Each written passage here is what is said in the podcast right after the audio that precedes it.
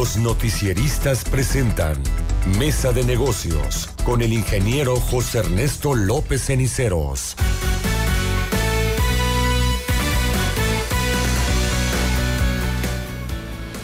Hola José Ernesto, ¿cómo estamos? Buenos días. Buenos días Luis Alberto, pues con mucho gusto saludarte a ti y a todo tu auditorio.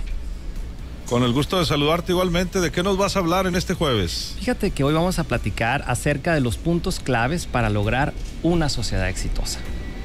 Adelante, te escuchamos. Muy bien, fíjate que hace poco un amigo me comentó que su hermano le había propuesto que hicieran un negocio y me preguntaba acerca de qué es lo que él podía hacer para que independientemente que les fuera mal o les fuera bien en su negocio, pues no perdieran su relación como hermanos. Y bueno, pues estamos muy conscientes que poner un negocio y empezar un negocio eh, tiene sus riesgos.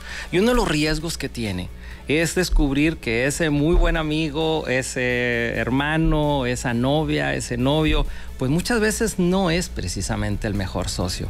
Y es por eso que hoy vamos a platicar acerca de seis eh, recomendaciones para que la sociedad que hagas sea exitosa.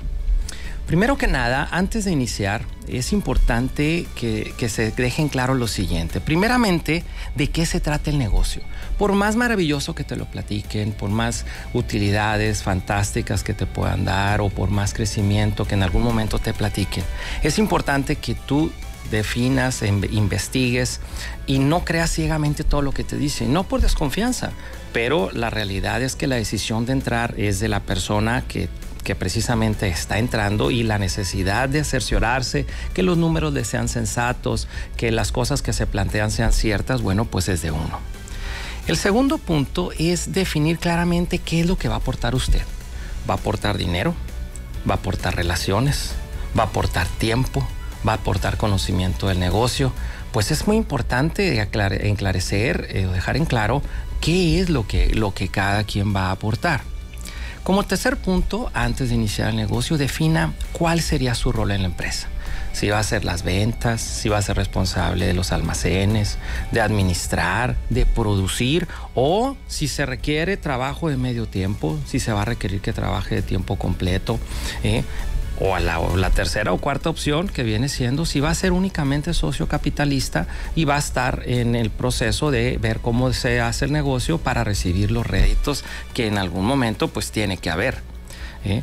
El siguiente punto eh, eh, es asegurarse que las habilidades de sus socios se complementen. Que como toda buena relación en un matrimonio, en todo esto, esto es igual. ¿Eh? Si tienes una persona muy buena para ventas, bueno, pues que tu socio sea bueno para producir o para administrar. ¿eh? Eh, es un hecho que en una sociedad, la que sea, si dos, las dos personas tienen las mismas habilidades, pues no precisamente dan los mejores resultados, porque ¿qué pasaría si las dos personas son muy buenos para producir? e instalar algún servicio y resulta que no son nadie está es bueno para vender donde la venta también es clave y como quinto punto, le recomiendo que se asegure de dejar todo por escrito. Y además de hacer el acto constitutiva y un plan de negocios, recomiendo trabajar en un acuerdo que ponga en blanco y negro cuestiones importantes para la relación de los socios. Estamos hablando de los porcentajes de propiedad de cada socio de la empresa o cuáles serán los, los aportes de dinero para iniciar. Igual si tenemos pérdidas en el negocio durante los primeros meses, que es algo común, bueno, quién va a poner ese dinero o cómo va a ser la distribución del, capital si la compañía decide cerrarla. También se pueden incluir cláusulas especiales donde se pueda quedar establecido, por ejemplo, una cláusula que me llama la atención es que se aclara muchas veces que no habrá reparto de utilidades durante los primeros cinco años para garantizar que el negocio se esté reinvirtiendo y que pueda crecer. O de igual manera, establecer si un socio abandona el negocio en los primeros tres años, pues en algunos casos me ha tocado eh, acompañar a socios donde llegan a esa cláusula y si el negocio, eh, si el, socio se quiere ir antes de tres años, pues se ponen de acuerdo que no pueda eh, pedir el reembolso de su inversión, pues para garantizar que el capital pueda continuar para la empresa. Si el giro de la empresa proyectada lo permite, recomiendo que empiecen de poco a poco con una inversión pequeña. Eh, en un negocio de medio tiempo, en un negocio de fines de semana, para irlo escalando conforme el negocio va creciendo eh, y conforme pasa el tiempo. Y así usted podrá probar cómo se lleva con su socio y poder confiar, confirmar la viabilidad de la sociedad y con esto ir escalando el proyecto y la sociedad a lo largo del tiempo.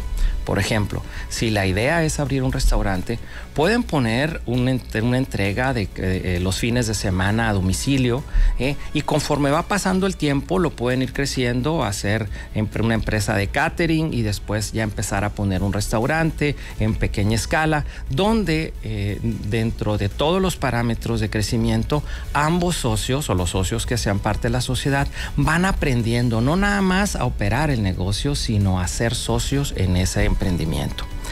el objetivo final, eh, Luis Alberto, es que si usted y todo, cualquier persona en nuestro auditorio observe estos puntos, logra hacer sociedades sanas, duraderas, pero sobre todo exitosas, para que aun cuando se dé el caso de que el negocio no funcione, la relación con sus socios siga siendo buena para beneficio de todos los que participan en ella.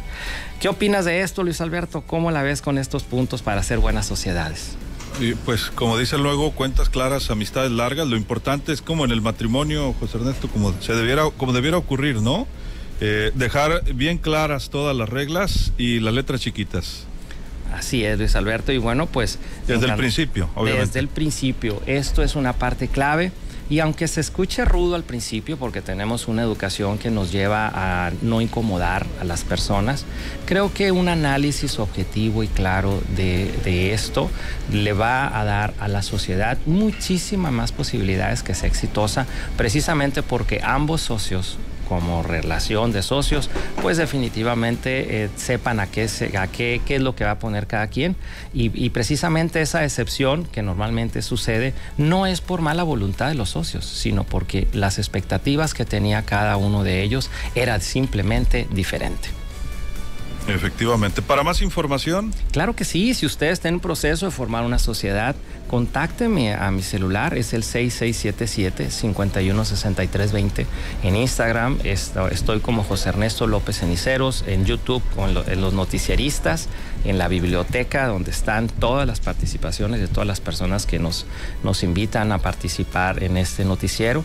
En TikTok estoy como Aurum CG y pues mi nombre es José Ernesto López Ceniceros. Que tenga usted un excelente día.